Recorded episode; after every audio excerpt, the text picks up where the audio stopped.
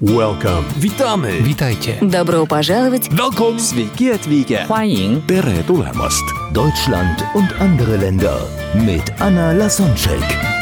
Der erste und einzige Podcast in Deutschland, Österreich und der Schweiz, der sich mit interkultureller Kommunikation beschäftigt, spannende Impulse über fremde Länder liefert, entfernte Kulturen näher bringt und erfolgreiche Menschen mit internationaler Erfahrung interviewt. Heute im Gespräch mit Anna Lasonczek Benedikt Kampig lebt in Spanien und ist erfolgreicher Immobilienvermittler. Er ist sportlich und läuft Marathon. Seinen Traum im Süden zu leben, hat er sich erfüllt. Äh, Benedikt, was war deine erste interkulturelle Erfahrung? Das heißt, Erfahrung mit fremden Kulturen. Woran kannst du dich als erstes erinnern? Doch?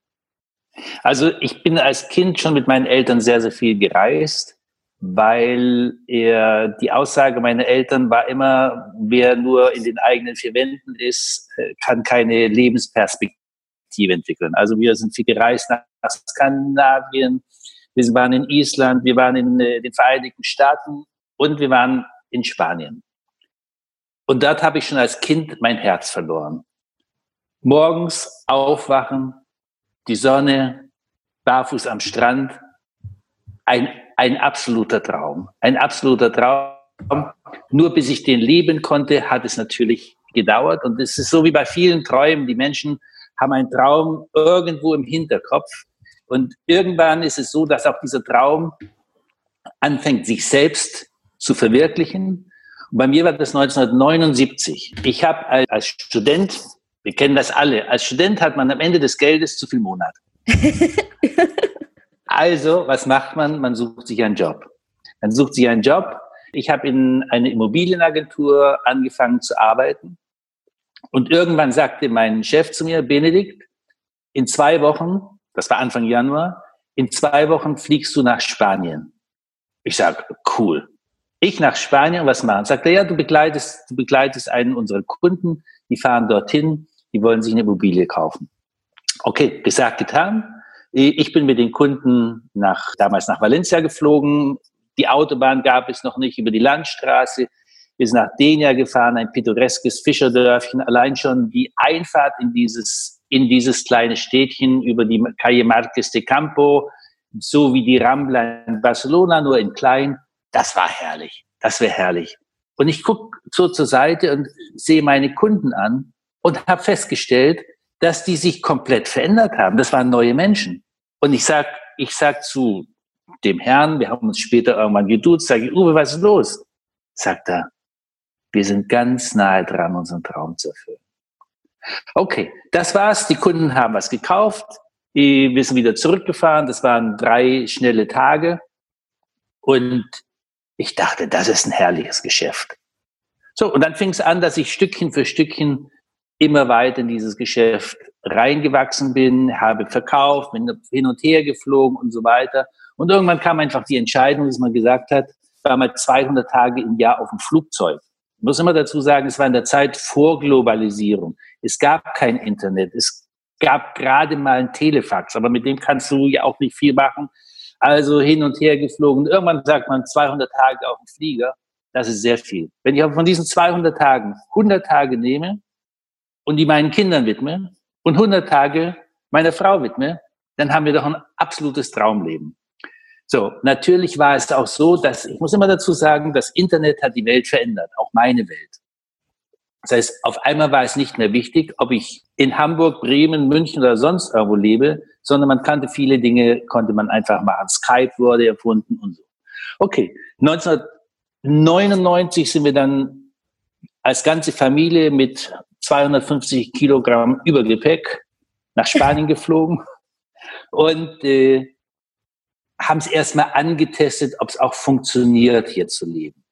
Das heißt, und wir haben, wir haben eigentlich, wir haben mehr in Spanien immer gelebt als in Deutschland. Aber es ging ich, darum, die Kinder einzuschulen und so weiter.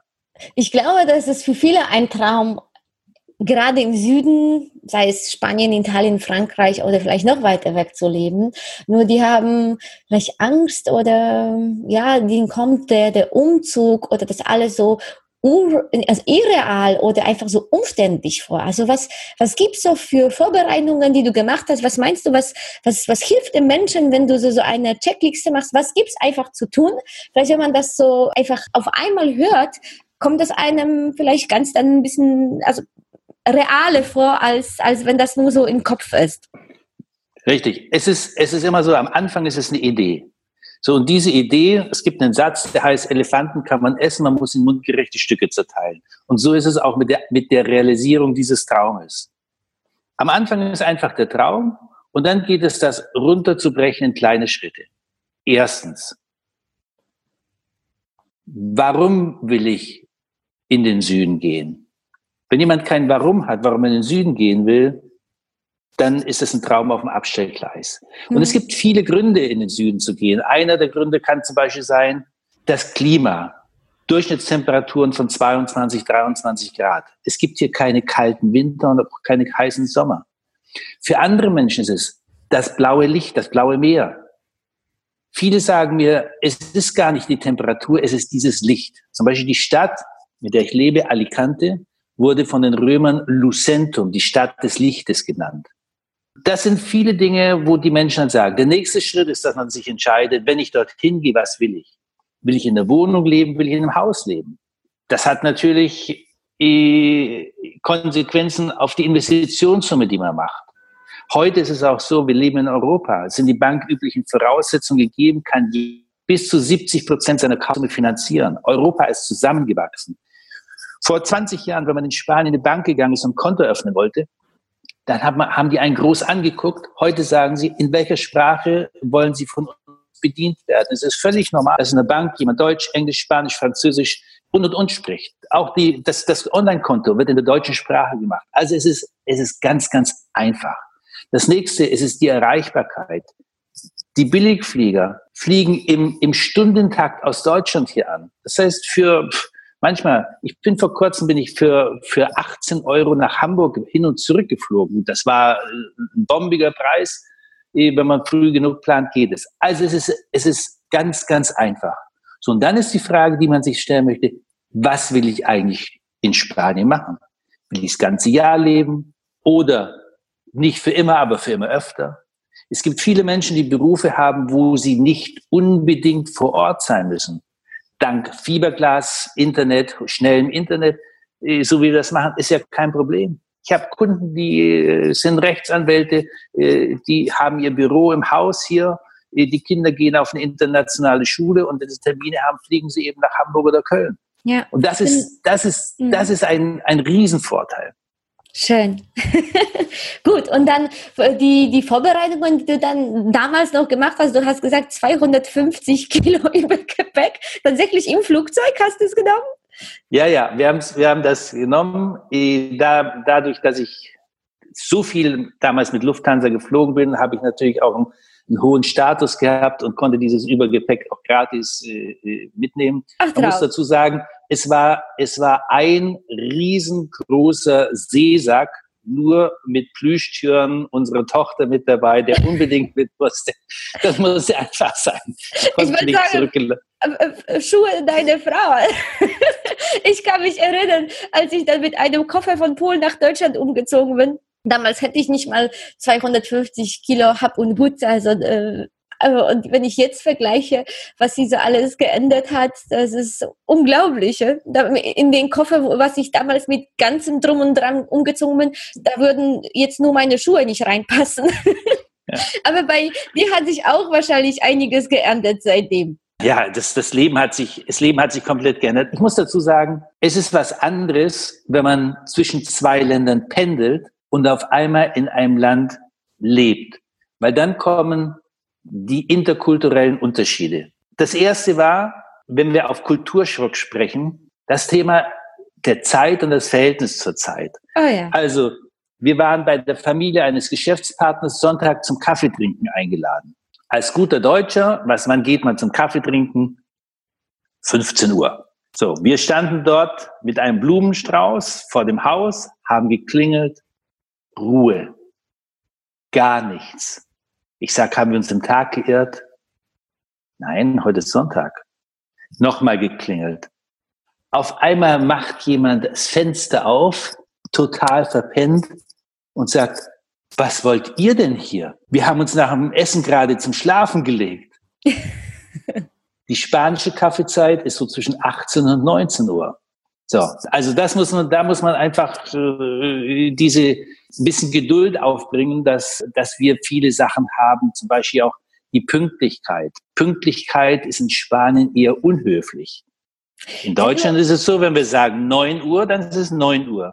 In Spanien heißt es so um 9 Uhr und das heißt dann frühestens Viertel nach neun, halb zehn. Wenn du dann Geschäftstermine machst, du hast bestimmt viele Menschen, die auch sich deine Immobilie angucken und sind äh, in Deutschland, sag mal, jemand, der nicht pünktlich ist, wird nicht so erfolgreich empfunden oder der, der wirkt so ein bisschen verpeilt und eher so als, ähm, wie kann ich das positiv umformulieren, also so schlampig oder genau, unordentlich. Genau, genau, wie, wie, wie gehst du damit um?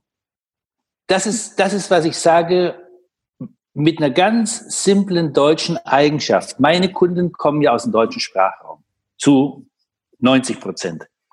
Mit dieser ganz simplen Eigenschaft, dass die Erwartungshaltung der Kunden ist, der Makler ist sowieso nicht pünktlich, der Immobilienvermittler. Naja, mal kommen. Und wenn es heißt, ich hole Sie um 10.30 Uhr im Hotel ab und bin um 10.30 Uhr da, dann sagen die, oh, hier, Sie sind ja pünktlich. Und damit hat man schon gewonnen. Das heißt, mit dem Kunden aus dem deutschen Sprachraum gehe ich natürlich komplett anders um als mit meinen spanischen Geschäftspartnern und Kollegen. Mhm. Das heißt also auch dort brauchen wir, brauch, bin ich, ich sag mal, wenn wir, wenn wir zu tun haben mit, mit spanischen Bauunternehmern, die ein Haus bauen für den Kunden, dann bin ich nicht nur der Vermittler zwischen den beiden, sondern auch der interkulturelle Puffer. Zum Beispiel die Spanier, wenn wir irgendwo hinkommen und der Kunde sagt, ja, also meine Vorstellung ist das und das und das, dann fallen die fast, dann fallen die fast um und sagen, wie? Die fragen mich nicht, ob ich eine Familie habe, ob ich Kinder habe, ob ich irgendwelche Hobbys habe. Also man fällt in Spanien nicht so mit der Tür ins Haus, wie es in Deutschland heißt. In Deutschland kommt man zack sofort zum Thema. In Spanien redet man so lange miteinander, bis man sich sympathisch findet. Mhm, und äh, teilweise dann entscheiden nicht die so Daten, Fakten, Zahlen, sondern die Sympathie über das Deal, oder? Nur, nur. Es ist natürlich so, Märkte sind absolut vergleichbar geworden. Ich, ich nehme es mal, ich nehme es mal an, eine ganz andere Sache. Jemand will sich ein Auto kaufen und geht in ein Autohaus, was vielleicht sogar ganz nahe bei ihm ist, guckt den Verkäufer oder die Verkäuferin und sagt, das sind Stinkstiefel, der kauft das nicht. Geht aber woanders hin, da kommt jemand an, sagt, guten Tag, äh, wie geht's Ihnen, haben Sie gut hergefunden, etc., ist sofort eine Sympathiewelle dran. Genauso das also auch hier. Es geht, mein Job ist es als erstens, Beziehungen aufzubauen zwischen den Leuten. Ich sage das immer, emotionale Stoßdämpfer aufzubauen, weil auch ein Verkauf ist wie eine Straße, in der es manchmal Schlaglöchern gibt. Es kann sein, dass jemand sagt, ich habe gedacht, 300.000 will ich investieren, jetzt gefällt mir aber für 400.000. Wie kann ich diesen Traum erleben? Haben wir keine emotionale Bindung, wo ich sage, Freunde, das Thema kriegen wir schon gelöst. Wir haben doch schon andere Sachen gemeinsam gelöst. Wir haben zusammen in einem Restaurant ein gemeinsames Menü ausgesucht, was manchmal schwierig ist bei großen Karten. Wir haben, wir haben uns über dieses oder jenes unterhalten. Das heißt, in dem Moment, wo die emotionale Ebene da ist, können wir auf der Sachebene ganz anders arbeiten. Ist die emotionale Ebene als Puffer, als Stoßdämpfer nicht gegeben, fällt der Kunde in ein emotionales Loch, sagt, was muss ich tun. Mhm. Eindeutig, es geht immer, unser Geschäft ist ein Beziehungsgeschäft. Ja, in, in, Deutschland kommt immer mehr der Gedanke, dass auch Beziehungen dann am, im Arbeitsleben eine wichtige Rolle spielen, auch wenn wir teilweise darüber nicht sprechen möchten, weil wir wollen, so neutral wie möglich zu sein und dass nur die Kompetenzen und Fakten entscheiden. Aber im Endeffekt entscheiden wir eher sowieso mit dem Bauch und dann begründen wir es irgendwie rational. Hm? Natürlich, natürlich. Ich frage auch, ich frage auch die Dame, was sagt denn Ihr Bauchgefühl dazu? Wenn, wenn Sie jetzt hier drin sind, wie fühlen Sie sich? Ich sage nicht, ist es für Sie wichtig, dass die Wohnung 122,4 oder 136 Quadratmeter hat? Das ist völlig egal. Mhm. Was meinst ist es du? wichtig? Ja, bitte. Ja. Ne? So. Klar, fertig. Schön. Was meinst du, was können die Deutschen noch von den Spaniern lernen, so wenn du über die Unterschiede sprichst? Was hast du für dich da gelernt? Ich sag mal, der gesamte emotionale Teil, der ist hier viel wichtiger. Man redet miteinander, man sitzt draußen, man äh, um, um, um, um 10 Uhr ungefähr gehen alle Leute in irgendwelche Cafés, trinken ihren Kaffee, Croissant. Äh, es ist laut, man unterhält sich, man spricht miteinander. Es werden Beziehungen gepflegt. Also die Beziehungspflege ist hier, das ist das A und O. Das heißt, die Menschen genießen eher den Moment und hetzen nie so. Sie leben, sie leben im Jetzt.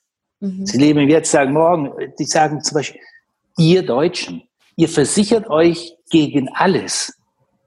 Wofür habt ihr Angst? 99 Prozent der Dinge, vor denen die Menschen Angst haben, treten niemals ein. Und ihr Deutschen, immer in Anführungsstrichen, ihr versichert euch sogar gegen nach. Mhm.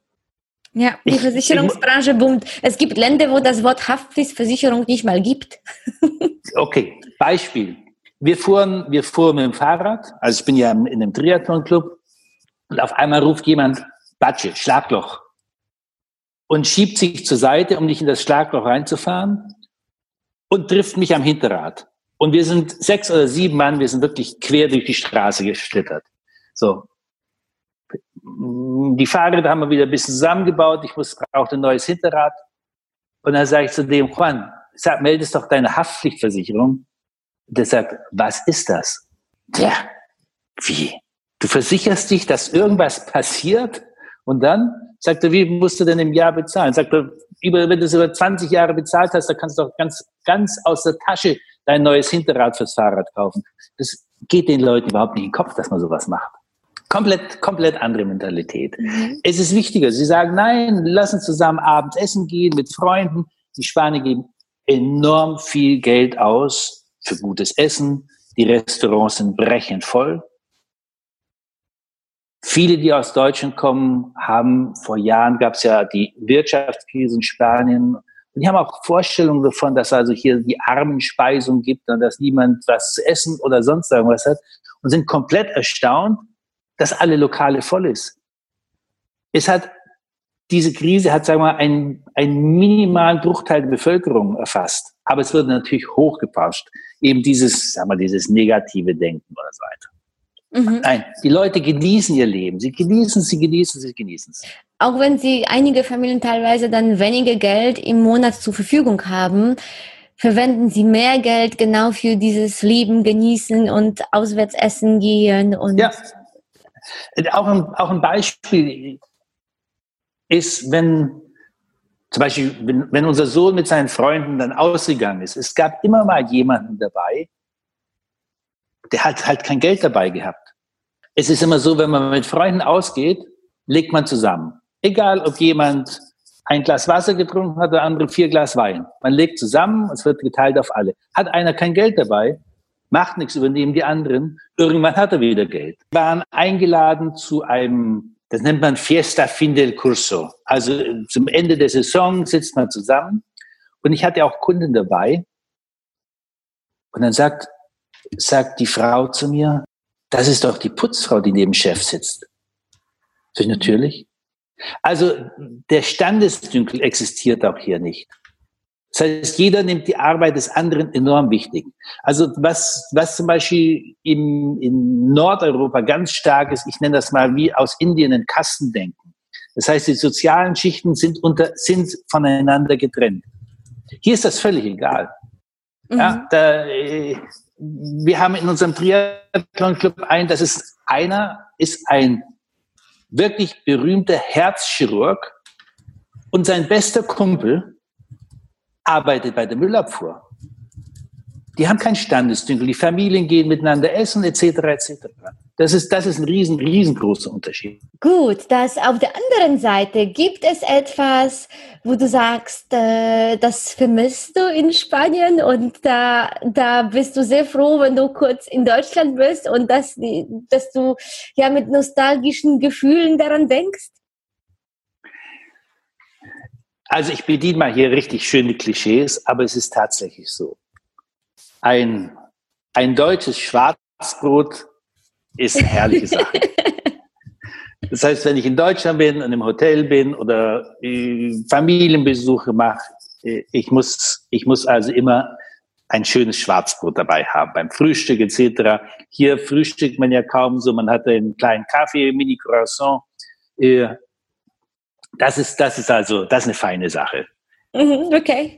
Ansonsten, also das ist, das ist das, was ich, wo ich immer sage, hm, das ist schön. Natürlich kannst du auch durch die Internationalisierung hier in, in Supermärkten, eher, ähm, im Corte Inglés kannst du Pumpernickel in der Dose kaufen und alles, was es ist. Aber es ist was anderes. Also wenn das live beim Bäcker gekauft wird, ist letztendlich die Emotion dabei. Und vor allem, weil das die Menschen rundum nicht machen. Irgendwie so diese, diese Gemeinschaftsgefühl und es ist schon sehr auch wichtig. Wenn, wenn niemand sonst dieses Schwarzbrot isst oder das ist nicht frisch vom Bäcker, dann, dann ist es irgendwie komisch. Ja? Es ist ein bisschen nicht so echt. ja, ja. ja. Nee, nee, es, es, es, ist, es ist schon so, dass es ein paar Sachen gibt, die sind halt hier anders. Aber das ist jetzt endlich das Faszinierende, mit diesen anderen Kulturen klarzukommen. Zum Beispiel eins, was Deutsche überhaupt nicht verstehen. Man lädt sich nicht zu sich nach Hause ein. Man trifft sich in, im, im Restaurant oder sonst irgendwas, aber zu Hause ist tabu. Zu Hause ist komplett tabu. Das heißt, das Zuhause ist eher für die Familie und sehr nahe Freunde das, dann reserviert. Nicht mal nahe Freunde lädt man. Die Spanier laden auch nicht mal nahe Freunde zu sich ein. Ist zur Türe, man trifft sich, geht zusammen weg, man trifft sich irgendwo zuerst, bevor man essen geht. Das Bier trinkt man hier als Vorspeise, als Vordrink. Ein kleines Bier vorweg, trifft sich irgendwo in einer, in einer kleinen Tapasbar und dann geht man zum Essen. Aber zu Hause für andere Leute kochen oder sowas, wie das in Deutschland ist, so, das ist hier überhaupt nicht. Mhm. Das machen nur Ausländer. Wie, wie sieht so dein Tag aus? Du hast schon angesprochen, morgens gibt es Croissant und dass du, dass du, äh, damit Menschen eine Idee bekommen, wie so dein Leben in Spanien aussieht. Also das Croissant gehört bei mir eher zur Seltenheit, weil ich lebe einen sehr gesunden, gesunden Lebensstil. Also ich stehe relativ früh auf, irgendwann kurz, kurz nach sechs, trinke trink einen Kaffee. Äh, danach mache ich meine, meine ersten Bürosachen und bin meistens schon um, um halb acht mit meinem, mit meinen administrativen Dingen fertig. So, und dann gibt es, dann gibt es frische Früchte, irgendein ein Shake dazu. So, das ist es. Mein Geschäft findet oder ich habe nicht so sehr viele Termine, dass ich ständig irgendwo in Anzug und Krawatte mache, weil sowieso keiner mehr sein muss. Aber es ist eben auch so, dass ich mir das, das äh, sehr gut einteilen kann. Ich gehe oft, also dreimal die Woche gehe ich für mehrere Stunden ins Gym, ich gehe schwimmen, ich gehe laufen, ich gehe Fahrrad fahren. So, weil unser Business ist wie Hochleistungssport. Wenn ich mit dem Kunden bin, muss ich topfit sein. Das heißt, sich körperlich fit zu halten, etc., eh, unter der Woche kein Alkohol trinken und so weiter. So dass man einfach wirklich fit ist, weil ich sage immer, es heißt, seine Majestät, Kunde, König kommt angereist und Könige wollen wie Könige empfangen werden. Ja, das ist auch, also wenn zwei Menschen verhandeln und miteinander sprechen, dann gewinnt meistens die Person, die mehr Energie hat. Und dieser erste Eindruck und fit sein im Kopf und auch körperlich ist dann sehr, sehr wichtig, um besonders, ich habe gemerkt, Menschen, die diese erfolgreich sind, die sind auch meistens wirklich äh, körperlich topfit. Natürlich, es geht darum, topfit zu sein. Das heißt, mein Kunde hat es einfach verdient. Ich sage mal, das ist, das ist Respekt vor dem Kunden, topfit zu sein. Weil, wenn wir jetzt seine ganze Historie nehmen, diese Kunden haben doch enorm viel Lebensenergie verbraucht, um an dem Punkt zu sein, wo sie mit mir sprechen, wo ich ihnen etwas zeige. So, und was denkt man von jemandem, der völlig verpeilt und verpennt irgendwo rankommt? Der nimmt mich nicht ernst. Viele meiner Kunden fragen mich, wann, wenn wir uns verabreden, weil oftmals ist es so, dadurch, dass ich mit denen über Skype oder WhatsApp oder sonst was sehen wir uns in Person erst hier beim Termin vor Ort oder wenn ich sie am Flughafen abhole. Man muss einfach da fit sein. Mhm. Okay, also fit sein. Dann viel Zeit zum Sport dann und ja, sonst dann Nachmittag, also wie, wie kann ich mir so vorstellen, so, weißt du, wie, äh, es ist für viele so ein Traum, irgendwo auszuwandern und dann mit einem Laptop auf der Terrasse eigenes Business zu machen und, und ja, ich kann mir vorstellen, dass, dass viele Zuhörer, dann auch die neue Generation, diese digitale Nomaden, davon träumen, äh, etwas Ähnliches ähnlichen Lebensstil zu haben. Was machst du sonst am Tag? Wie sieht es sonst dann am Nachmittag aus? Also ich esse meistens um halb drei, drei. Salat, Früchte und sonst irgendwas.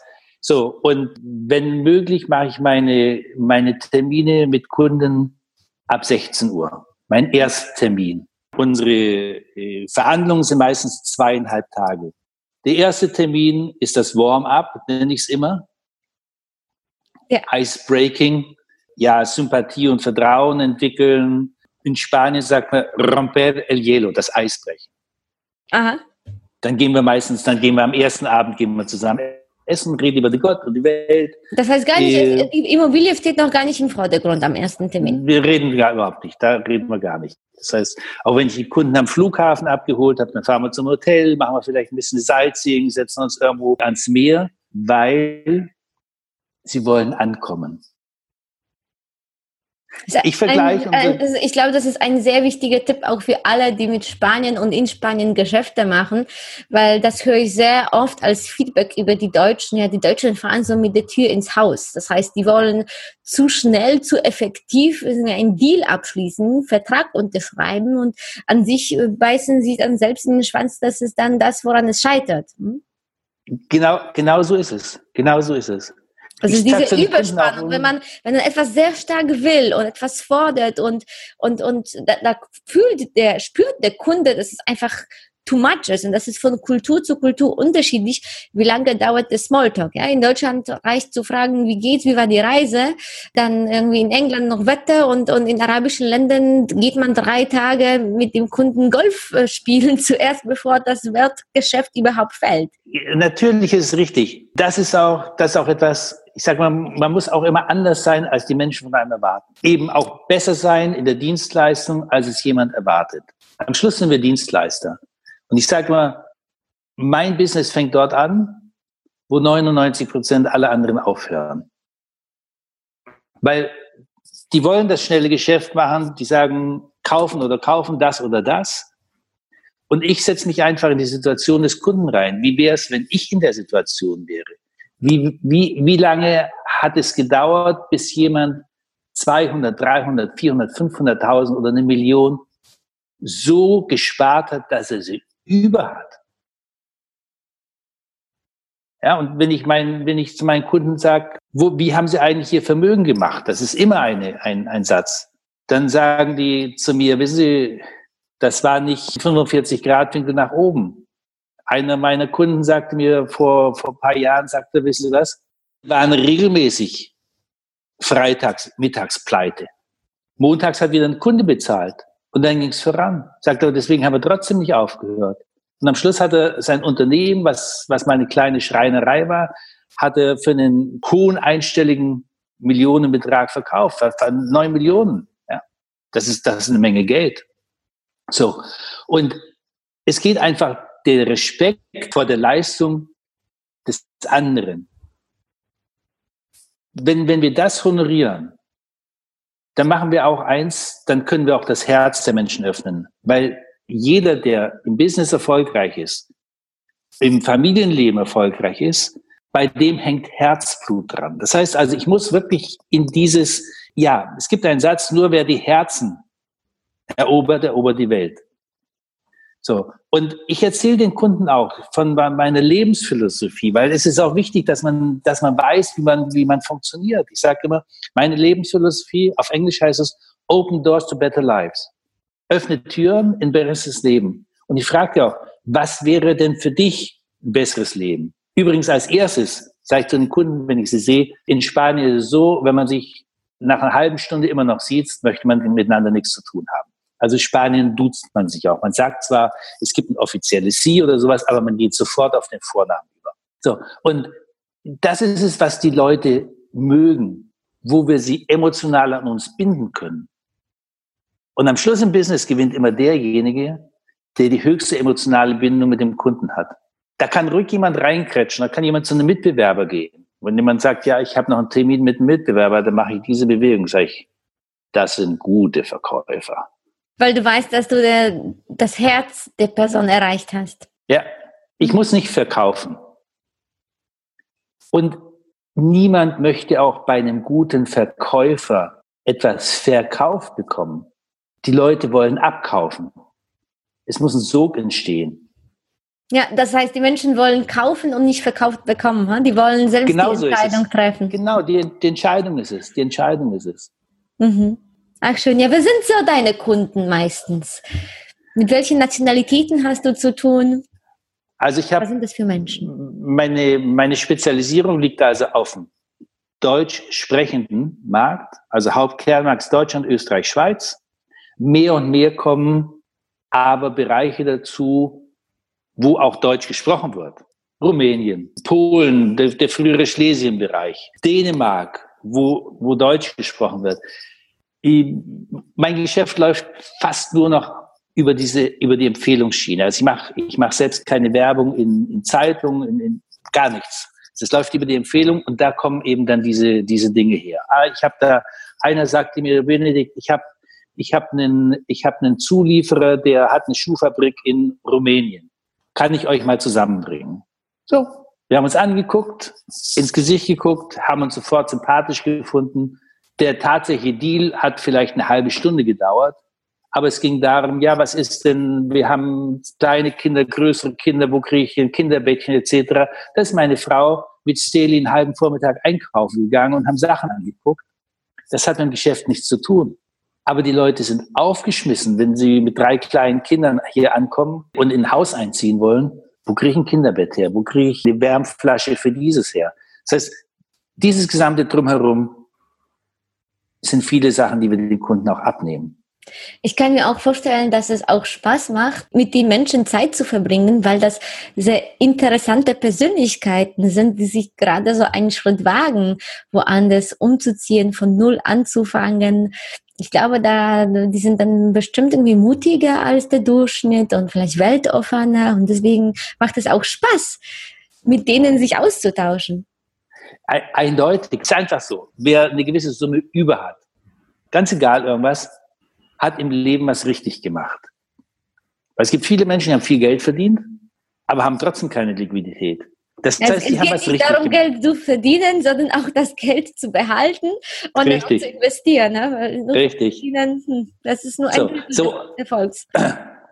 Und man kann von diesen Menschen enorm viel lernen. Man kann, ich habe ich hab viele Business-Strategien von meinen Kunden gelernt, Finanzstrategien von den Kunden gelernt.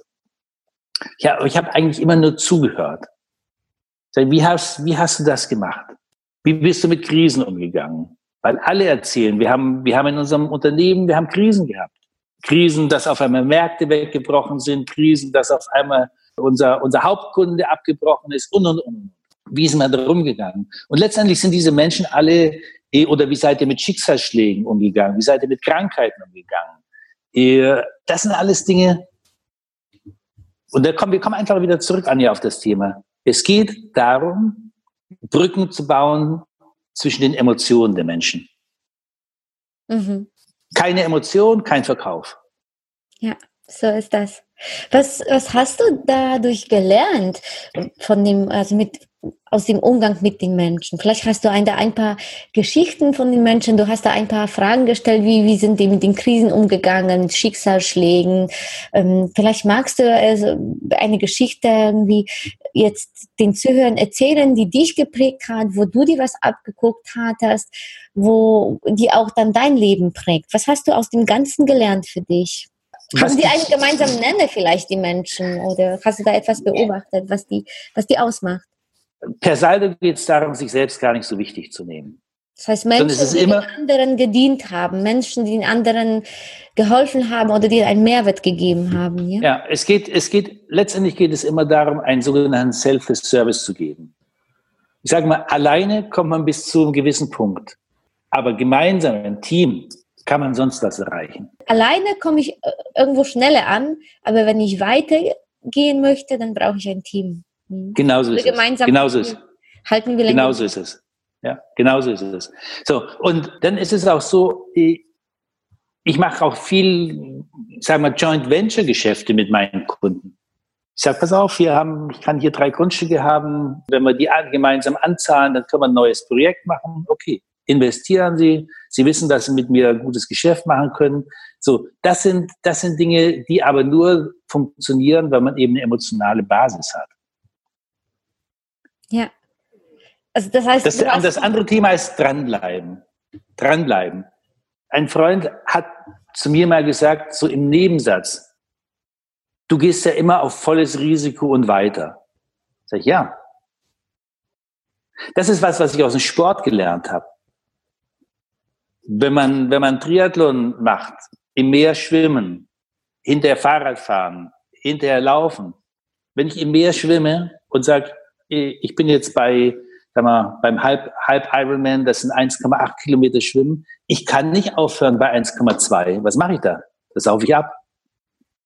Und das aufs Business zu transportieren, immer dranbleiben, nicht aufgeben, auch wenn es schwer fällt.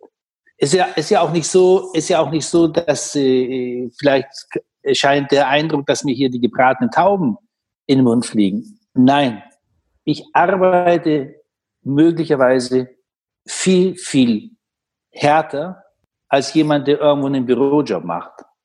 Ich arbeite halt anders. Weil du arbeitest das, was dir Spaß macht. 100 Prozent. Und du stehst 100 Prozent. Ja.